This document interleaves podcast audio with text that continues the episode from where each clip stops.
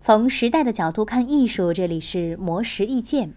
苏童是中国作家协会江苏分会驻会专业作家，江苏省作协副主席。他的不少作品都已经被翻拍成影视作品，比如小说《妻妾成群》改编成电影《大红灯笼高高挂》，而且提名了第六十四届奥斯卡最佳外语片。妇女生活改编成电影《茉莉花开》，并由章子怡、陈冲、姜文等人领衔主演。苏童在接受媒体采访时就分享了自己对于作品影视化的看法。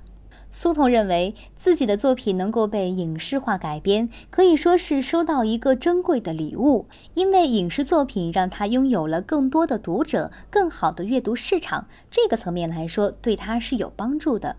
不过，电影虽然是一个非常甜蜜、非常有诱惑力的东西，但是自己呀，始终是电影的远房亲戚。远房亲戚之间常走动是正常，但不常走动也更为正常。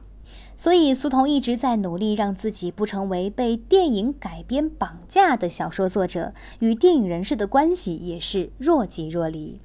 苏童还表示，没有一部电影和电视剧是原作者的作品，因此很多作者对于影视作品随意的改编都会有意见。但是在他看来，改编很正常。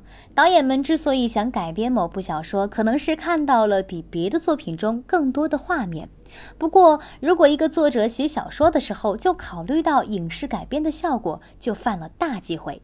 因为小说永远是小说，影视永远是影视，他们是泾渭分明的。